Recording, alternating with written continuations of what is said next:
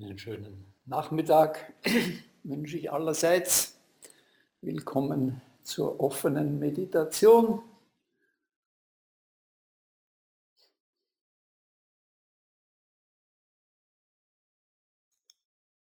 Im Allgemeinen bemühen wir uns in der Zen-Tradition ja eher, äh, Geschichten loszulassen oder hinter die Geschichten zu schauen, zu fragen, wer wir sind, wenn wir niemand sind oder so.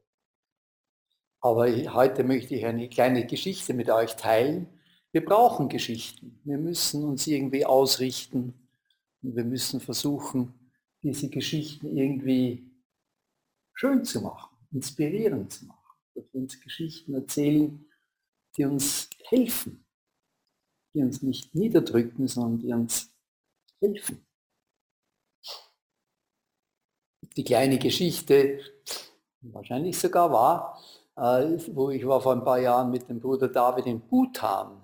Und der König von Bhutan, das ist jetzt 50 Jahre her, ist als ganz, sein Vater ist gestorben und der ist als ganz junger Mann, 16 Jahre auf den Thron gekommen und war ein bisschen überfordert.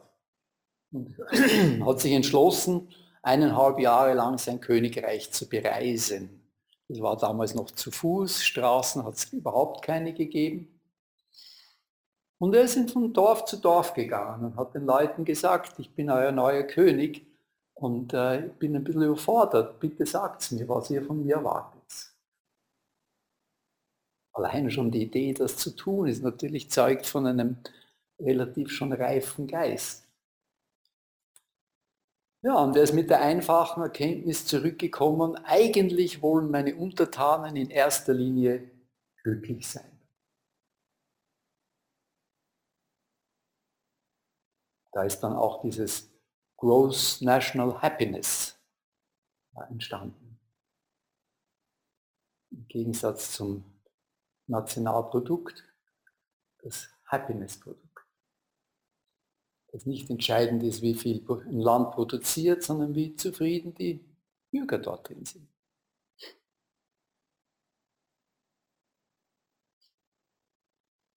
Ja, und ich denke, das ist für uns alle wahr. Eigentlich wollen wir, sehnen wir uns alle nach Zufriedenheit, nach Harmonie, nach Wohlergehen, Nicht nur wir, alle anderen fühlenden Wesen, alle anderen fühlenden Wesen um genau das. Und da frage ich mich, warum ist es so schwierig, das zu erreichen? Alle wollen es und wenn ich mich so umschaue und hinhorche, heute am Nachmittag habe ich die Gelegenheit gehabt, mit einigen zu sprechen. Wir alle bemühen uns, mit mehr oder weniger Erfolg. Ich habe jetzt gerade eine, eine kleine Erfahrung hinter mir, wo wie es möglich war, Happiness zu haben. Allerdings ist der Preis hoch gewesen, nämlich ich habe zwei Tage ein relativ starkes Zahnweh gehabt. Wenn das Zahnweh dann vorbei ist, das ist ein absolutes äh, Hochgefühl. Weiß man das sehr zu schätzen, kein Zahnweh zu haben.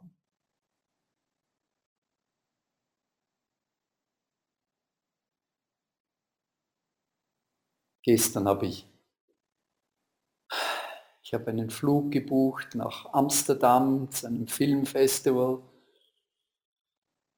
und habe mich um einen Monat getäuscht, habe das Ganze im, im Oktober gebucht statt November. Naja, ich dachte, das kann ich ja umbuchen.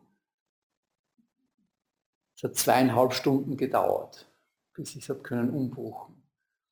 Die ersten, ich gebe die ersten fast zwei Stunden war das ein absolut, ich habe mich jedes Mal jeder weiteren Verbindung und wieder rausgefallen und dann wieder und dann, ja, leider, wir müssen, also Sie sind jetzt in Deutschland, aber das wurde offensichtlich in Pfund bezahlt, da müssen Sie in England anrufen. Ich glaube, die meiste Zeit habe ich mit einem Computer geredet, wenn ich es im Rückblick schaue, weil einiges war einfach völlig unlogisch. Ja, jetzt schaue ich, ob die neuen Flüge, dann hatte nach fünf Minuten wieder, also ich verbinde sie jetzt ja, jetzt hast du jetzt nachgeschaut, fünf Minuten, dass die Flüge äh, äh, noch available sind. Darum kannst du jetzt nicht buchen. Ich glaube, das war ein Computer. Ganz zum Schluss habe ich eine unfreundliche fünf Minuten am Telefon gehabt, die jetzt aber auch erledigt. Das war wahrscheinlich ein richtiger Mensch.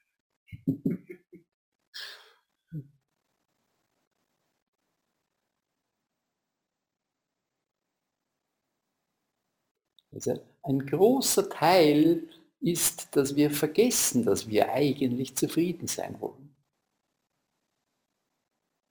Eine gute Frage, die mir immer wieder, mich immer wieder stoppt, ist, wenn ich, ich, wenn ich sie mir selber oder jemandem anderen, einem Freund dann stelle, ist, willst du Recht haben oder willst du glücklich sein? Oft insistieren wir auf irgendetwas, ja, vielleicht, aber eigentlich wichtig, wirklich wichtig ist mir nicht, ob das jetzt grün oder blau ist, sondern eigentlich wichtig ist, dass ich in Frieden damit bin.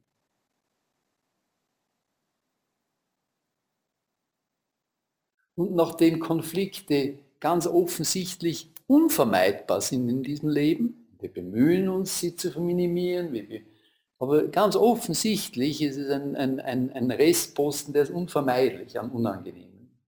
Und dort sind, das denke ich, ist die, so ein wesentlicher Aspekt unserer Übung, ist, dass wir lernen, mit unangenehmen Dingen umzugehen. Nicht sie zu vermeiden, sondern wie wir mit ihnen umgehen.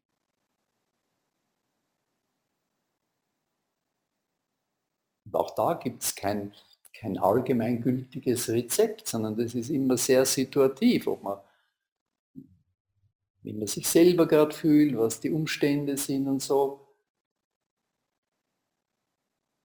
Manchmal kann man oder will man, muss man Widerstand geben, manchmal kann man mit der Sache mitgehen oder sie einfach auch sein lassen. Sehr häufig, mehr als wir glauben, ist, ist gar nicht viel zu tun.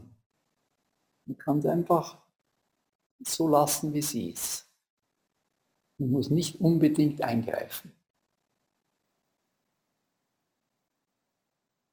Aber uns daran zu erinnern, in unserer, in unserer, vor allem wenn wir gerade in so einer äh, Schlaufe sind, wo wir, wo alles entsetzlich ist und wo wir überfordert sind und wo wir äh, Selbstmitleid haben, vergessen wir, dass eigentlich unser wichtigstes Anliegen, unser Herzanliegen ist, dass wir zufrieden sind, dass wir im Frieden leben. Und wenn wir uns das in Erinnerung rufen, dann wird plötzlich das nicht mehr so wahnsinnig wichtig, was da jetzt ist, was die gesagt hat oder der getan hat oder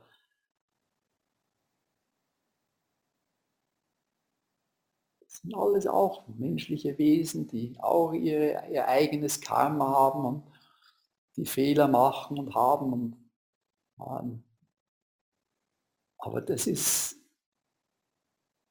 nicht so sehr mein, was, wofür ich verantwortlich bin, ist, wie es in meinem Geist ausschaut.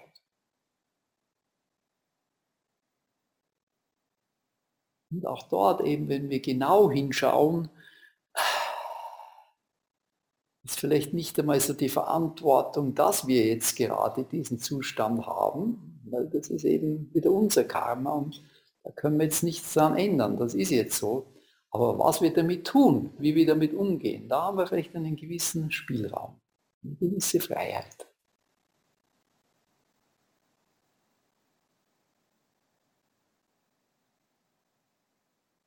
Da kommt halt unsere Sitzpraxis sehr schön ins Spiel. Das ist wirklich, wirklich hilfreich. Bei jedem Ausatmen sozusagen lassen wir die Welt wieder los. Löst sie sich wieder auf. Und beim nächsten Einatmen entsteht sie wieder.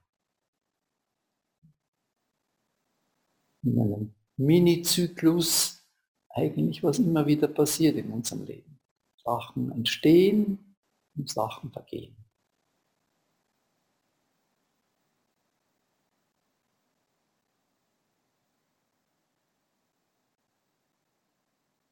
Und in diesen,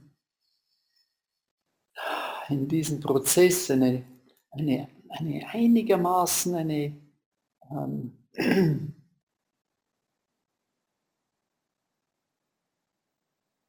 gewisse Konstante aufrechtzuerhalten oder eine gewisse etwas, das sich durchzieht, das nicht so beeinflusst ist, das unabhängig davon, ob es uns jetzt gerade gut geht oder schlecht geht, da ist, da ist und irgendwie vertraut ist und dem wir Ja sagen können. Nathan hat es eine kleine Insel genannt, die wir in uns drinnen haben, so ein kleiner hm, Ruhepol, der ausstrahlt. Und wenn wir mehr brauchen, können wir ein bisschen mehr nach vorne holen, wenn wir vertraut sind. Ein, zwei bewusste Atemzüge machen, uns wieder zentrieren. Aber in allen unseren Be Beschäftigungen kann das ausstrahlen.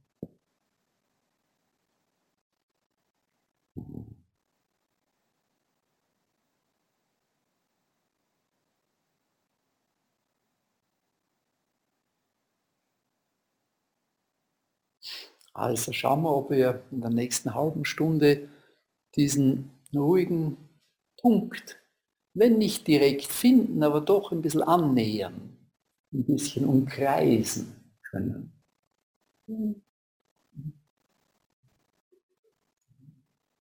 Weite ist zum Beispiel ein wichtiges, äh, ein wichtiges Kriterium davon. Es ist weit, es ist nicht begrenzt, es ist nicht eng, es hat eine gewisse Weite eine gewisse Gelassenheit.